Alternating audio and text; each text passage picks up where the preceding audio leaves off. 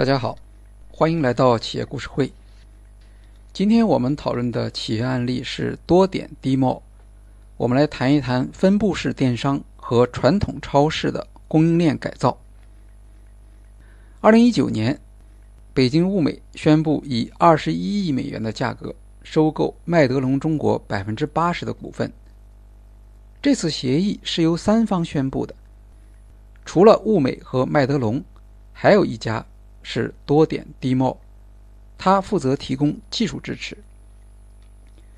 在向媒体通报时，物美董事长张文中说：“麦德龙的食品质量控制仍然由德方负责，物美则帮助麦德龙引入多点系统，通过线上线下结合，来提高顾客的粘性和门店的收入。”据说，多点加入协议是物美方面能够在投票中击败竞争对手，赢得麦德龙收购的重要因素。我们先介绍一下多点这家企业的背景。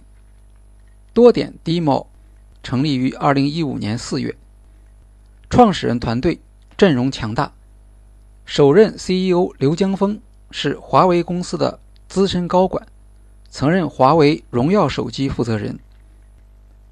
其他创始人分别来自京东、唯品会和物美。公司成立后获得1亿美元的天使融资。早期的主要业务是以线下零售店为依托，与第三方快递合作，实现线上订单送货到家服务。这是一个轻型的商业模式。多点专注于线上引流和订单处理，线下零售店作为前置仓提供货源，再由多点自己的快递队伍或第三方快递负责配送。多点不需要考虑商品的仓储和供应链，线下零售店和快递公司增加了业务，各方都能够发挥优势并从中获得收益，由此形成一个相互促进的健康生态。遗憾的是，零售店的反应并不像预期的那样好。他们虽然愿意增加业务，但这只是一个增量。更重要的是，要实现这个增量。并不像多点商业模式里面所讲的那么简单，还要零售店做许多工作，而零售店对此并没有做好准备。在多点和零售店合作的过程中，发生了许多问题，比如送货速度慢和差错，服务质量、口碑不佳，顾客不满意，零售店也觉得很麻烦，增加的收入还抵不上成本。多点的模式遇到了困难。二零一六年三月，创始人兼首任 CEO 刘江峰离职。二零一七年六月，多点第二任 CEO 林杰离职。初期受挫的多点不得不收缩业务，退出全国市场，将业务聚焦于北京。当然，在那一时期遇到问题的不只是多点一家。早期做线上线下结合 O2O 生鲜电商的企业，多数都消失了。这也反映出当时比较流行的所谓“跑腿”模式，尽管能够带来一些销售增长，却并没有能够创造出为零售商所欢迎的市场价值。好在多点有一个秘密武器，那就是北京物美。物美的董事长张文忠。是多点早期投资人。二零一八年，在冤案平反之后，张文忠出任多点董事长。张文忠和多点团队很早就意识到，多点和零售店双方的运营模式差距很大，加上多点团队并非来自零售领域，对传统零售业务缺乏深刻的理解，这些。都是多点早期受挫的主要原因。只有当零售店的管理和运营系统做非常大的改进，多点在效率提升和用户服务方面的优势才有可能实现。二零一六年，多点与物美展开深度合作，尝试了前置仓、多点秒付、自由购等创新，其中的一个典型就是物美的北京联想桥店。刚开始，多点遇到的一个问题是，只要单日线上订单超过两百单，门店就开始进入紧张状态。这说明，即使线上订单继续增加，实际上产能也不可能提高，必须进行生产优化。首先是数据的统一。店内和线上库存要做到完全一致。其次是加快拣货，因为很多订单不是送不出去，而是订单多了之后拣不出来。多点协助物美设置了分区拣货，将高频的、畅销的、不同类型的，比如生鲜，由系统加以自动的分类，由程序。将最近需要生产的订单合并在一起，生产人员在一个区域内一次性就把几单都生产出来，还将门店的前后仓合并管理，整个后仓都作为周转前置仓，兼顾前场补货和后仓电商周转，强调店仓一体化。门店的前场陈列同样成为数字货架。在系统中称为前场仓。据多点介绍，现在基本上可以做到超过百分之八十的订单都含有后仓生产的产品。一个商品只有一个库存位，共用电商拣货和门店补货。库存以周转为导向，只存放快速消费品，从而压缩面积。生鲜、长尾类的商品。则在前场直接补货。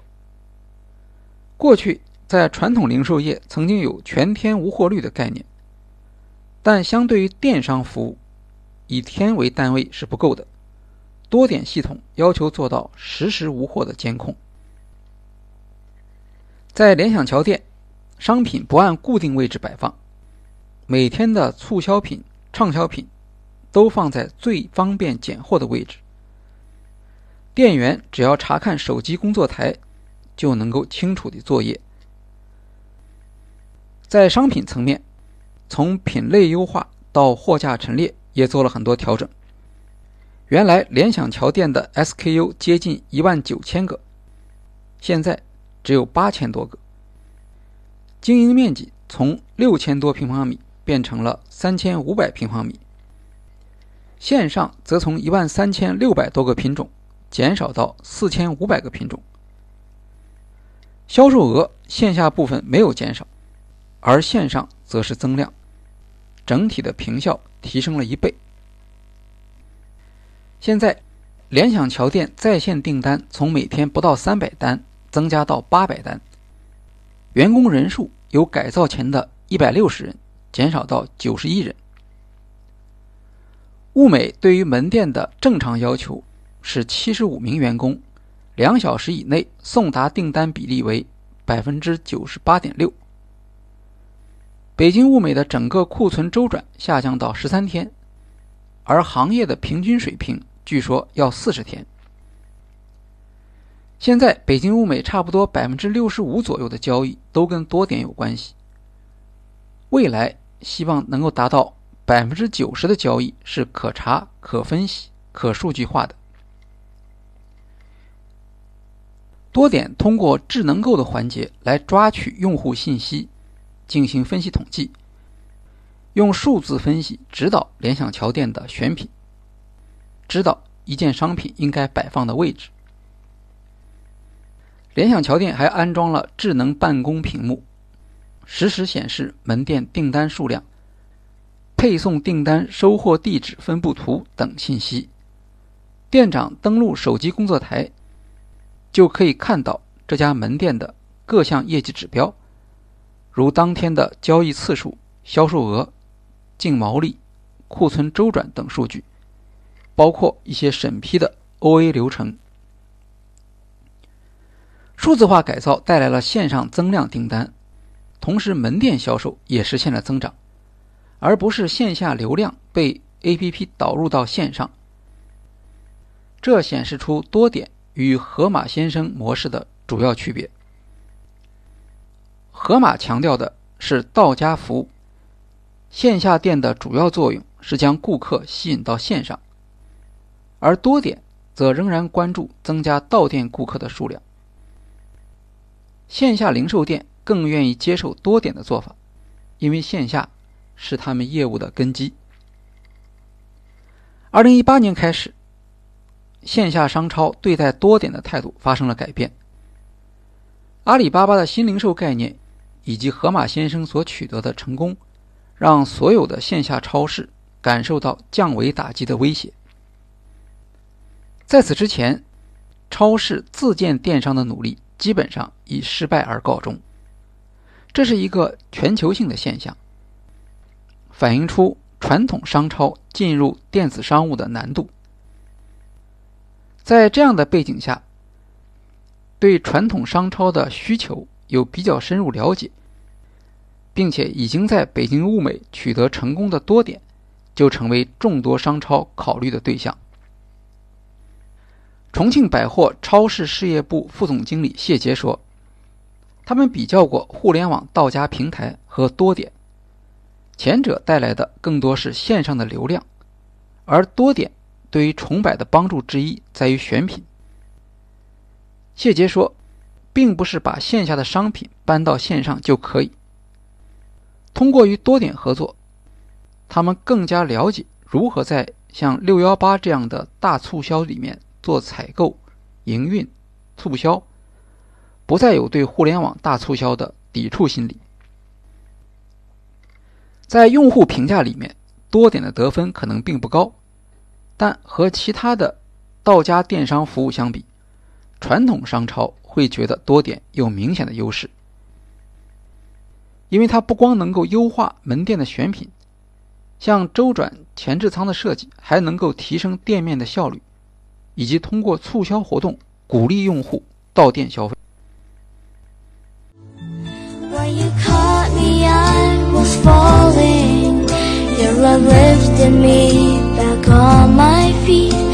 Was like you heard my calling and you rushed to set me free. When i found you i was wear 张文中还创造出道店和道家两种模式的说法他用道家来指代像河马这样的电商而用道店来描述传统商超的数字化。由此将多点与传统商超捆绑在一起。张文中强调“到家”和“到店”两者的一致。他说：“几乎所有的用户既在线上买，又在线下买。”消费者会希望作为一个统一的服务对象，而不是说一会儿被看成是线上消费者，一会儿又被看成是线下的消费者。这些非常重要的特征是多点在早期就注意到的。其实线下商超对多点和物美的关系是有顾虑的，他们即使知道自己缺乏能力，也并不十分愿意与多点合作。新零售的兴起，打破了线下零售商的最后一丝幻想。如果不想关门，就必须和一家电商平台合作。相对而言，多点的成本是最低的，并且多点的联盟模式也可以提供部分的利益保障，在本地形成相对于其他商超企业的优势。和多点合作的连锁超市。绝大多数已经和美团、京东到家有合作，只是多点通过与物美的合作，在零售商本身的业务提升方面提供了明显的优势。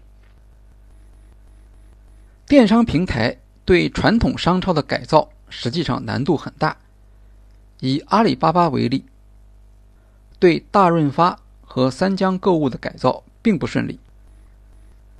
盒马负责人侯毅曾经说过。线上线下零售虽然商品一样，但双方的诉求不同，而商业体系的改变是很难的。多点合伙人刘贵海表示，门店的数字化从零做到百分之三十，多点可以帮助门店在两到三个月内完成。多点采用了模块化改进的方法，比如用户可以自助结账的自由购产品，只要两到三周的时间，就能帮助零售商迅速在门店实现自由购，将实体会员升级为电子会员，采集分类数据，在分类数据的基础上生成引导系统，推送门店活动，包括与品牌商合作进行促销等等。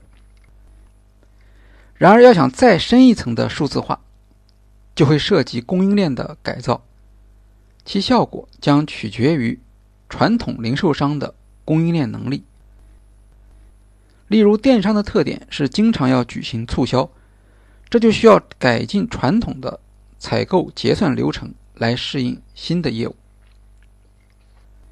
物美有自己的仓库和物流团队，有生鲜加工中心。自营生鲜商品占比达到百分之七十，这是物美联想桥店能够做到库存周转十三天的重要原因。刘贵海说，有些零售商基本没有自营商品，甚至全部是联营，主要通过物业的方式来创收，这样就很难在供应链方面进行改造了。在合作伙伴方面。多点力求选择地方上的龙头零售企业。零售是高度本地化的业务，特别是在一些三四线城市，这些连锁零售企业往往对当地市场有影响，但普遍缺乏线上业务能力。同时，又已经到了不得不建立起这种能力的时刻。加入多点系统的企业，会在电子围栏内生成一个在线商店。打开多点 APP，它会根据用户的位置自动切换到到家和到店的页面。只有合作店面才会获得推荐，这就是基于位置的电子围栏。通过电子围栏的设计，多点将线下的零售店引到线上交易的生态系统里面。目前来看，多点的尝试。还是比较积极的。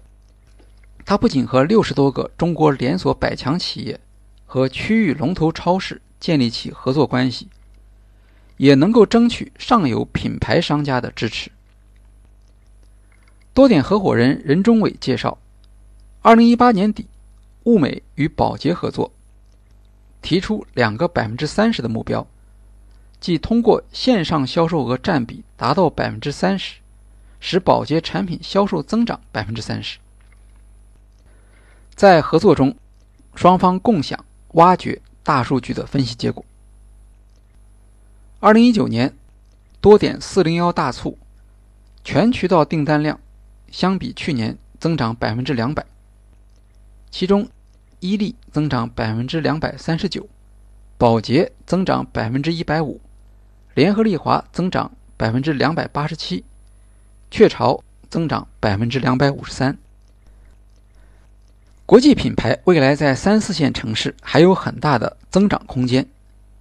三四线区域，零售商有现成的门店、客流、本地化团队、一定的仓配物流等基础设施。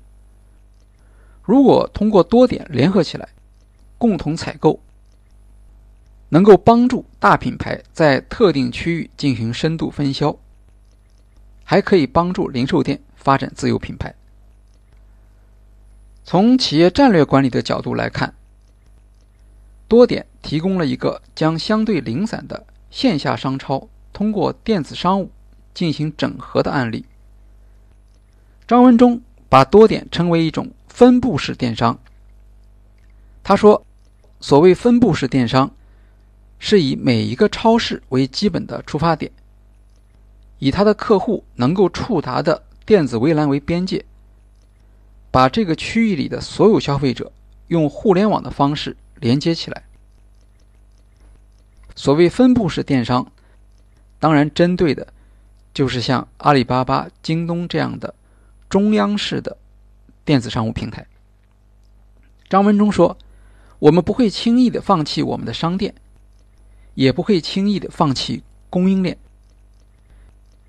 线上线下共用一条供应链，共用一个前端的商铺资源，可能是最佳的选择，因为商铺既是消费者来进行消费的非常好的天然场所，它也能够为消费者提供即时的服务。分布式电商以传统商超为合作伙伴，强调复用而不是替代，把线下一个个分散的零售业态复用到线上。每个超市相当于多点的一个仓库，用技术实现各个节点的数字化，提升效率，降低成本，与中央电商竞争。张文中的目标。是用多点占领全国百分之三十零售企业的销售份额，但多点还面临着一些困难。首先，由于多点和物美之间的特殊关系，有人曾经戏称多点为物美的电子商务部。多点否认与物美的特殊关系，所有的会员系统都是独立的，但这还不足以说服合作的商超。因为他们会担心物美利用多点的数据获得竞争优势。如果在与多点的合作过程中，线下商超能够改造供应链，形成满足电商要求的新型供应链，那么这些商超也可能在未来选择与其他电商平台合作，甚至可能与盒马这样的新零售合作。多点目前还缺乏将合作商绑定在自己平台上的能力。与腾讯的合作给多点带来一些希望，比如将微信的位置服务与多点的促销结合起来。但微信也可以和其他电商合作，这并不是多点本身的核心能力。好在目前的竞争形势对多点非常有利，因为生鲜电商可以说。投资人是在前赴后继，不断的有新的投资进入这一市场。新零售和生鲜电商对传统商超构成了很大的压力，他们无法凭借自己的能力打破这一困境。多点合伙人刘贵海透露，物美本身就曾经做过电商平台，而且做了两次努力，结果都以失败告终。目前来看，多点是市场上唯一一家将传统商超结盟与改造作为价值主张和竞争优势追求的电商平台。它的竞争对手中包括中央电商、以盒马为代表的新零售、京东到家、美团等生鲜电商平台，而多点的价值主张对传统商超有特别的吸引力。现在多点的盈利情况并不理想。当然，对电商平台来说，更重要的是增长速度。据北京商报报道，多点合伙人刘贵海曾透露，多点低贸一年要取得四百亿到五百亿元的交易额，才能覆盖整个体系的运转和公摊成本。二零一八年，多点的交易额约为三百亿元。看来。分布式电商无法像中央电商那样实现高速增长，其中主要的难题很可能还是供应链方面的不适应，而它的背后，则是目前整个零售系统中供应链上利益分配需要重新调整。如果多点能够帮助传统商超解决这个问题，对于中国的零售将做出非常大的贡献。好，今天的企业故事会就介绍到这里，谢谢大家。